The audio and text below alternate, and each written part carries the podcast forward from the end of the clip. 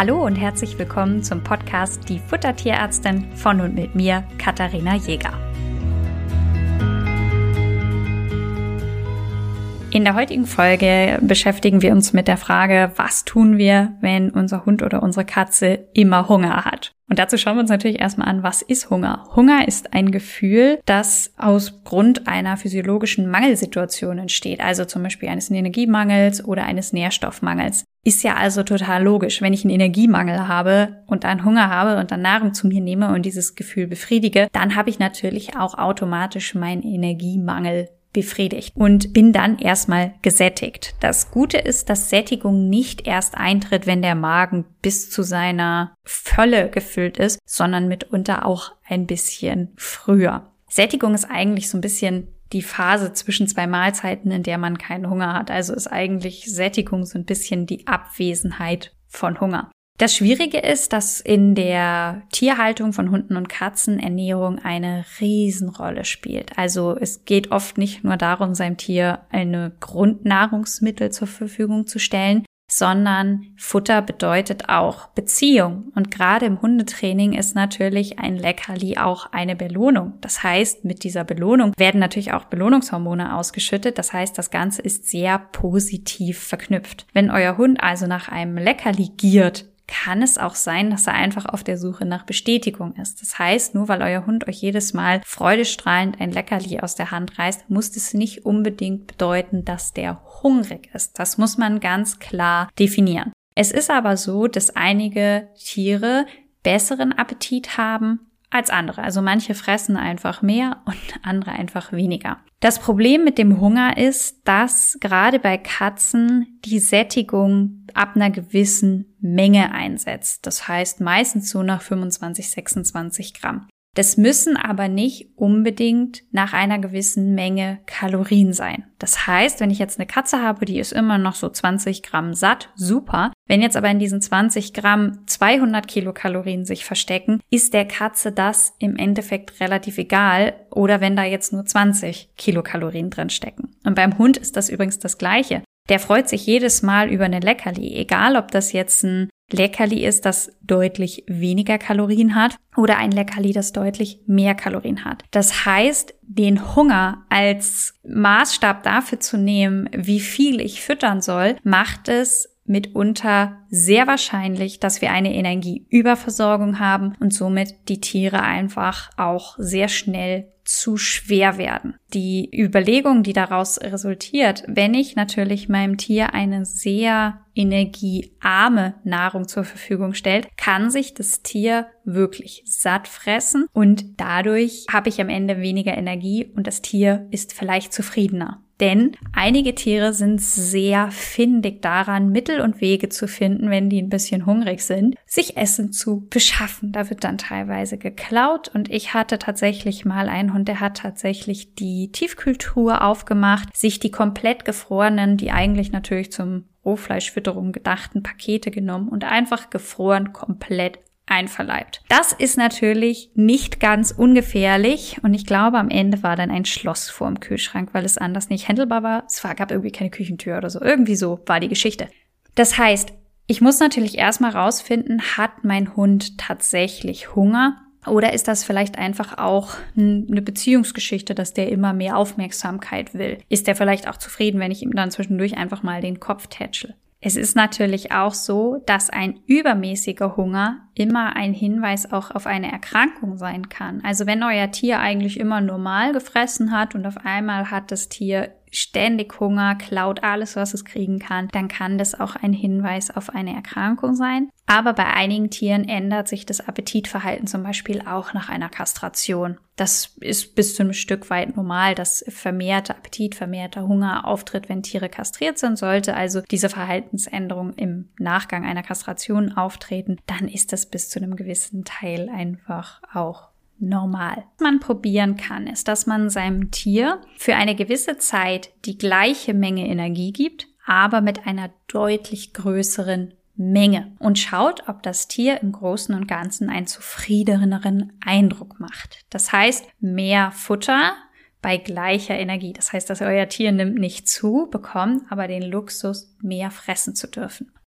Wenn man in so Bachbroschüren guckt, wird dann immer empfohlen, dass man drei Prozent der Körpermasse als Futter zuteilen soll. Das teilt sich dann auf in 80 Prozent fleischliche Komponenten und 20 Prozent pflanzliche Komponenten. Und da kann ich dann ganz genau ausrechnen, wie viel Gemüse und Obst empfohlen ist. Ich finde das immer ein bisschen unpraktisch, denn ob ein Hund Gemüse frisst oder nicht, ist sehr individuell. Manche Hunde sind sehr mäklig und lassen das einfach weg. Die fressen es einfach nicht mit. Und es gibt, wie gesagt, Hunde, die einen sehr großen Appetit haben und sehr dankbar sind, wenn man ihnen größere Portionen zur Verfügung stellt. Da ist es doch sinnvoll, die Gemüseration nicht einfach nach Körpergewicht und irgendwelchen Prozenten zu berechnen, sondern an den, das Bedürfnis meines Tieres anzupassen. Wenn ich also einen Hund habe, der sehr mäklig frisst, dann gebe ich dem weniger Gemüse. Wenn ich ein Tier habe, das sehr viel frisst, und das betrifft jetzt auch die Katzen, wenn ihr Katzen habt, die sehr große Mengen fressen, könnt ihr denen auch Gemüse mit anbieten. Klar, das frisst nicht jeder. Aber wenn eine Katze Gemüse mitfrisst, da kann man zum Beispiel Babygläschen Karotte nehmen. Und wenn das mitgefressen wird, habe ich dadurch mehr Volumen. Und wenn meine Katze immer nach 20, 30 Gramm satt ist, habe ich natürlich weniger Kalorien, die die Katze in der gleichen Zeit aufgenommen hat. Und dadurch vermeide ich ein Übergewicht und damit alle möglichen anderen Erkrankungen und tue meiner Katze einen großen Gefallen. Meine Katze muss aber auf nichts verzichten, weil sie trotzdem ihr gewohntes Volumen zur Verfügung bekommt. Auch bei Hunden könnt ihr da variieren und äh, die Gemüsemenge dementsprechend anpassen. Natürlich wird ein Teil des Gemüses, also ihr könnt zum Beispiel einem Hund einfach auch ganze Karotten anbieten zum Kauen. Oder wenn euer Hund ständig kommt und bettelt und immer fragt, hey, kann ich noch was haben? Und der mag Karotten, ist es doch eine super Sache, einfach eine frische Karotte in Scheiben zu schneiden und die einfach als Ganze zu geben. Natürlich werden die mehr oder weniger unverdaut wieder rauskommen. Das hat was mit dem sehr hohen Rohfaseranteil zu tun der ist ja auch der, der im Endeffekt das Ganze sättigt. Das heißt, wir dürfen uns nicht die Illusion machen, dass unsere Hunde da jetzt ganz viele Nährstoffe oder Vitamine oder sonst was rausziehen, sondern es geht lediglich um die Fülle des Futters und die Füllung des Magens. Das heißt, wenn ihr jetzt für eine gewisse Zeit ein Futter füttert, was sehr viel mehr Volumen hat, könnt ihr ausprobieren, wie sich das Verhalten eures Hundes verändert. Das einfachste ist es, einfach Gemüse dazu zu geben. Und das Schöne ist, dass ihr das bei jeder Fütterungsform machen könnt. Egal ob das ein Nassfutter, ein Trockenfutter, Koch oder Barf ist. Ihr könnt also das Gemüse immer frisch zubereiten, einige Teile roh geben. Achtung, kein Lauch, keine Zwiebeln, kein Knoblauch, keine Avocado, keine Weintrauben kein Rosin. Ja, und ansonsten gilt die Regel, alles, was ihr für euch selber roh essen würdet, könnt ihr eurem Hund auch roh anbieten, also zum Beispiel Karotten, Kohlrabi. Und alles, was ihr für euch kochen würdet, kocht ihr bitte auch für den Hund. Also ich koche zum Beispiel Zucchini für mich selber, würde ich sie auch für den Hund kochen. Einfach mal so als Faustregel. Das heißt, ihr könnt einfach Obst und Gemüse zur Ration ergänzen. Wie gesagt, bei Katzen bieten sich äh, pürierte Produkte an und wer da nicht selber pürieren mag, der kann einfach auf Babygläschen zum Beispiel aus reinem Karotte zurückgreifen. Wer nicht so gerne immer frisches Gemüse parat haben möchte, das ist gar kein Problem. Da gibt es als Alternative Gemüseflocken. Die werden einfach nur mit Wasser aufgegossen und dann gefüttert. Auch die geben natürlich ein gewisses Volumen. Auch die haben wir zum Beispiel bei uns, habe ich die Karottenflocken, weil ich die ganz gerne mag, mit in den Shop reingepackt, damit man die nutzen kann Probiert einfach mal aus, was eurem Tier da am besten schmeckt. Was soll man jetzt aber tun, wenn Hund oder Katze partout das Gemüse nicht mitfressen? Es kann ja durchaus passieren, dass die das einfach nicht mögen, wobei man sich auf der einen Seite natürlich fragen kann, sind sie dann wirklich so hungrig, wenn sie das liegen lassen? Aber auf der anderen Seite gibt es da auch ein Produkt, das man verwenden kann. Ich markiere das jetzt hier mal an dieser Stelle als Werbung. Dabei handelt es sich um Zellulose. Zellulose ist ein geschmacks- und geruchsneutraler Stoff, der hypoallergen ist, also den könnt ihr auch bei Allergikern einsetzen. Das ist einfach ein weißes Pulver, ist sehr staubig, muss man immer ein bisschen aufpassen, wenn man die Packungen aufmacht, sonst hat man es auf dem ganzen Tisch verteilt.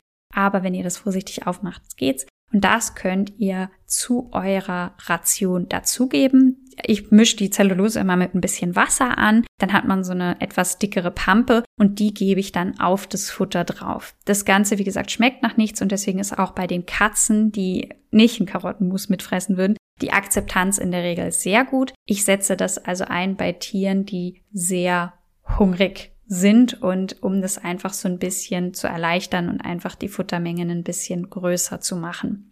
Zellulose bekommt ihr unter anderem bei mir im Shop. Da findet ihr auch eine ganz genaue Anleitung, wie viel euer Tier braucht. Also das sind so ein halbes bis ein Gramm pro Kilogramm Körpergewicht. Aber wie gesagt, das müsst ihr euch nicht merken, könnt ihr einfach nochmal nachlesen und es einfach mal ausprobieren, ob euer Tier damit etwas gesättigter ist. Kommen wir nochmal zu dem Thema zurück mit den Prozentzahlen. Ich habe da jetzt schon erklärt, warum das für mich bei Gemüse keinen Sinn ergibt. Für mich ergibt es auch keinen Sinn bei Fleisch.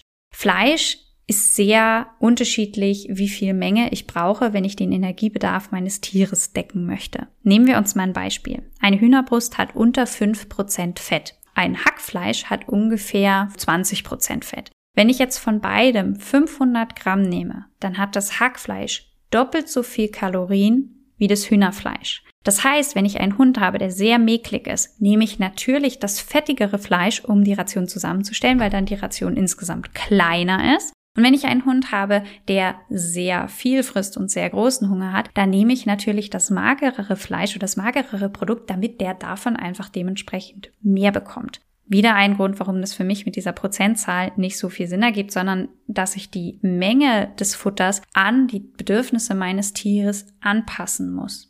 Das ist einer der Gründe, warum mir Diäten, also wenn ich ein übergewichtiges Tier habe, so viel Freude machen, weil ich es fast immer schaffe, dass das Tier, egal ob jetzt Hund oder Katze, im Anschluss an die Beratung genauso viel Futter bekommt wie vor der Umstellung. Das heißt, euer Tier muss nicht auf einmal auf ganz viel Futtermenge verzichten und, um mal auf das Thema dieser Folge zurückzukommen, hungern. Das bedeutet, wenn ich mein Tier dazu bringen möchte, Gewicht zu verlieren, heißt es nicht, dass es hungern muss. In diesem Sinne, ich freue mich schon auf unsere nächste Folge. Bis dahin.